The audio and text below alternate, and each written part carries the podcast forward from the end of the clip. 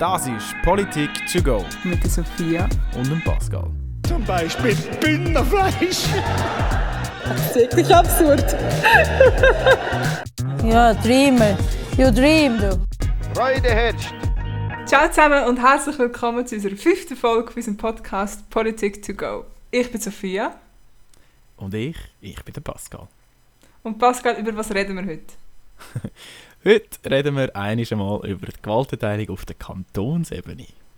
Genau, wir wollten eigentlich zuerst eine Folge machen über Kanton und Gemeinde, aber wir haben gemerkt, es gibt ein bisschen viel Infos. Darum haben wir uns doch entschieden, das auf zwei Folgen aufzuteilen. Vielleicht noch mal kurz ein Reminder, was wir vorher gemacht haben. In der letzten Folge haben wir ja über Gewaltenteilung auf der Bundesebene geredet. Und jetzt heute schauen wir uns eben an, wie das ist auf der Kantonsebene.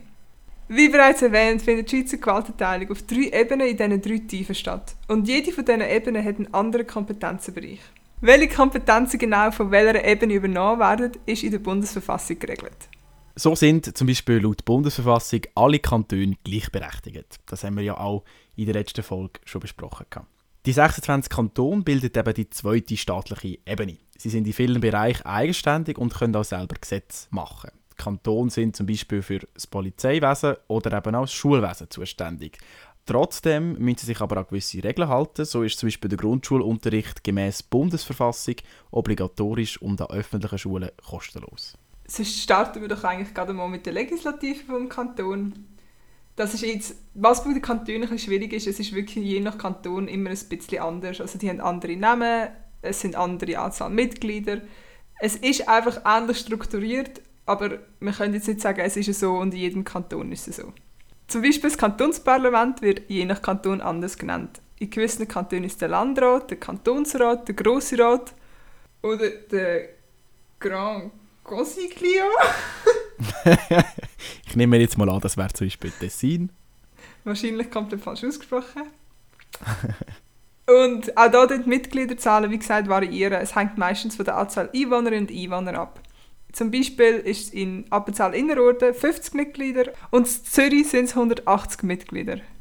Was zusätzlich noch interessant ist, ist, dass alle Kantonsparlamente, wie eigentlich auch das eidgenössische Parlament, sogenannte Milizparlamente sind. Das heißt, Politiker und Politikerinnen können nebst ihrer Tätigkeit als Parlamentsmitglied auch einer anderen Erwerbstätigkeit noch nachgehen. Die Aufgaben vom Kantonsparlament sind grundsätzlich sehr ähnlich wie bei der Bundesversammlung, einfach auf Kantonsebene. Das heißt, es geht zum Beispiel, dass sie über kantonale Gesetze befinden, also annehmen, zurückweisen oder ändern. Sie müssen Stellung beziehen zu Initiativen und Petitionen aus ihrem Wahlkreis, in dem Fall Wahlkreis gleich Kanton. Und sie entscheiden über den Voranschlag der Kantonsregierung und bewilligen die Erhebung von Abgaben und Steuern. Zusätzlich oder einfach auch eine der Kerntätigkeiten, die die Kantonsparlamente haben, ist natürlich die Überwachung der Tätigkeit der Kantonsregierung. Das Kantonsparlament das trifft sich regelmäßig, circa einmal im Monat. Das sind grundsätzlich öffentliche Sitzungen. Ähm, ob man jetzt dort wirklich reinhocken kann, bin ich jetzt nicht so schlau geworden bei der Recherche, aber es ist sicher so, dass man das Protokoll jederzeit kann einsehen kann. Zusätzlich gibt es auch Kommissionen, da haben wir ja auch bei der Bundesfolge schon darüber geredet, wo dann einfach spezifische Sachfragen in separaten Setzungen und kleineren Teams quasi recherchiert werden, bevor sie dann im Parlament oder der Regierung unterbreitet werden. Im Kantonsparlament gibt es genau wie auch bei der Bundesversammlung jeweils einen Parlamentspräsident. Der hat insbesondere eigentlich die Aufgabe, die Sitzung, Sitzungen zu leiten. Da gibt es noch zwei Spezialfälle bei den Wahlen, wo ich einfach denke, ich nehme das noch so ein bisschen rein als Fun Fact. Ähm, und zwar gibt es sowohl im Glarus wie auch im Appenzell Innerrhoden noch direkt demokratische Formen von Wahlen. Das ist eine sogenannte Landsgemeinde.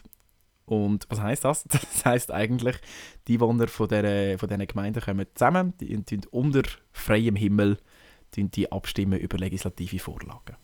Also so mit Handheben und so. Genau. Okay. Spannend. Aha, schon nicht gewusst. Ja, finde ich, ich meine, wie merkst du dann, wer stimmberechtigt ist und wer nicht? Ich wahrscheinlich, damit du auf den Platz drauf kommst, musst du wahrscheinlich. Ah, das macht Sinn. Okay. Weiter gehen wir doch mal ganz zu der Exekutive. Die hat wieder je nach Kanton andere Namen. Das ist jetzt eben die Kantonsregierung. Die haben ja vorher schon erwähnt, dass äh, das Kantonsparlament die Tätigkeiten von denen ein überwacht. Je nach Kanton heißt das der Regierungsrat, der Staatsrat oder Standeskommission. Und die bestehen so aus fünf bis sieben Mitgliedern, so ein je nach Kanton.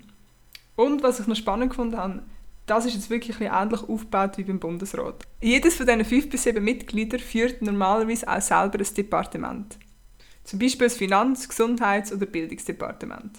Weitere Aufgaben von der Kantonsregierung sind zum Beispiel die Leitung der Geschäfte vom Kanton, also sie, sie planen Projekte und Aktivitäten und führen sie dann auch durch. Oder sie stimmen ihr Handeln auf das vom Bund und von der Gemeinde ab. Die Kantonsregierung vollzieht auch Gesetze und Bestimmungen, sowohl die, die vom Bund kommen, als auch die vom Kanton. Und sie leitet und koordiniert zudem im Rahmen von ihren Kompetenzen die kantonale Verwaltung. Sie bereitet den kantonalen Finanzplan vor und führt den kantonalen Finanzhaushalt, also sie sind also für das Budget zuständig und sie vertreten generell den Kanton gegen aussen. Sie haben auch regelmäßige Sitzungen, die finden auch in der Regel hinter verschlossenen Türen statt und sind somit geheim. Alle Beschlüsse, die hinter diesen verschlossenen Türen getroffen werden, die werden im Kollegium getroffen. Das heißt, jedes äh, Regierungsmitglied muss anschließend, also nachdem die Entscheidungen getroffen worden sind, unabhängig von der eigenen Meinung die Entscheidung dann auch nach außen vertreten. Es gibt auch beim, bei der Kantonsregierung einen Regierungspräsident, aber da ist jetzt wirklich im Internet gestanden, die Position wird zwar jährlich gewechselt, hat aber eigentlich keine andere Privilegien als einfach die Leitung dieser Regierungssitzungen. Interessant habe ich noch gefunden, bei dem Wechsel von dieser Position, also dass das eben jährlich gewechselt wird, da geht man nach dem Anzienitätsprinzip das heißt eigentlich einfach, je nach, äh, der mit der meisten Anzahl Jahre in der Regierung darf das Amt innehaben schlussendlich. So viel mal zu der Exekutive auf Kantonsebene. Jetzt kommen wir noch zu der Judikative und mir ist bei der Recherche so ein bisschen aufgefallen, dass wir die äh, Tiefe bis jetzt ein bisschen vernachlässigt haben. Darum möchte ich das gerne noch schnell ein bisschen aufholen. Ähm, und zwar ist es so, also auf Kantonsebene mal vorweg gibt es das Kantonsgericht oder das Obergericht und das kantonale Verwaltungsgericht.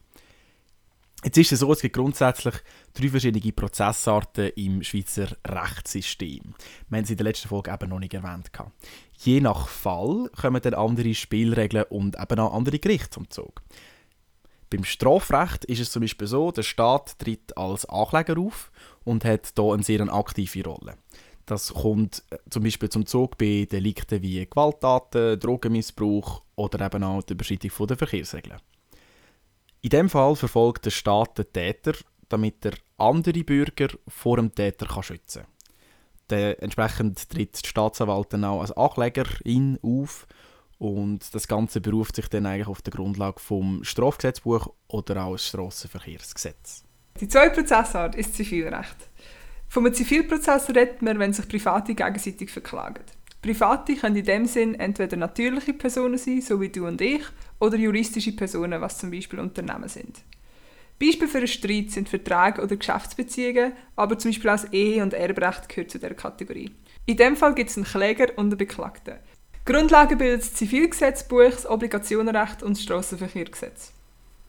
Als letzte Strafprozess, also Prozessart, gibt es noch das Verwaltungsrecht. In dem Fall streiten sich verschiedene Verwaltungseinheiten oder ein Bürger mit dem Staat. Darum ist es eben auch wichtig, dass die Justiz so unabhängig vom Staat ist wie möglich, damit eben der Schutz vom Bürger vor dem Staat auch gewährleistet ist. Streitigkeiten können jetzt hier zum Beispiel entstehen, wenn ein Bürger nicht mit dem Entscheid von einer Behörde einverstanden ist, sei das zum Beispiel eine Bau- oder eine Steuerfrage. Normalerweise treten dann immer der Beschwerdeführer und der Beschwerdegänger gegeneinander an. Auf der Webseite war als gesetzliche Grundlage hier einfach gelistet, gewesen, diverse. Lassen wir das mal so stehen. Aus dem heraus, also aus diesen drei ähm, Prozessarten, die wir euch jetzt gerade erklärt haben, müssen wir rückblickend auf die letzte Folge noch etwas anfügen. Es ist zwar schon so, dass das Bundesgericht die höchste richtliche Instanz in der Schweiz ist, aber es gibt noch eine Instanz voran, wo aber trotzdem noch auf der Bundesebene ist. Und die drei Gerichte haben wir bis jetzt noch nicht erwähnt, das würde ich jetzt gerne schnell nachholen. Und zwar sind das einerseits das Bundesstrafgericht, das hat den Sitz in Bellinzona und beschäftigt sich mit dem Zivil- und dem Strafrecht.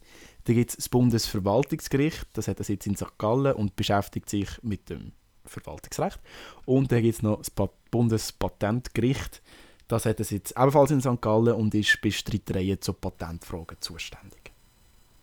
Kantonal betrachtet kommt dann eben das Ober- oder das Kantonsgericht zum Zug bei Straf- und Zivilrechtsangelegenheiten und das Kantonale Verwaltungsgericht bei Verwaltungsrechtsfragen. Es gibt natürlich noch weitere Spezialgerichte, wie zum Beispiel das Jugend- oder das Mietgericht, aber das würde jetzt glaube ich, fast ein bisschen zu fest ins Detail gehen für unsere Folge. Das wäre es eigentlich für heute schon gesehen. Ähm, wir hoffen, die- die Folge hat euch gefallen. Den Fun Fact haben wir ja in der Folge von Pascal schon bekommen, mit diesen Wahlen unter freiem Himmel. Darum verzichten wir jetzt auf den letzten Fun Fact. Aber wir hoffen, es hat euch gefallen. Wir freuen uns auf Feedback und hoffen, ihr seid das nächste Mal wieder mit dabei. Absolut. Nächste Folge beschäftigen wir uns dann noch mit der Gemeinsebene. Das dürfte wahrscheinlich eher eine kurze Folge geben, weil es einfach nicht so viele Infos gibt zu dem Thema.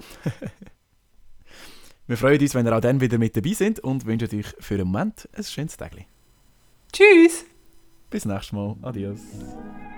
Das war es mit einer weiteren Folge Politik to go. Zusätzliche Informationen und Quellenangaben zu der aktuellen Folge sowie auch den Termin für die nächste Folge findest du alles auf unseren Social Medias.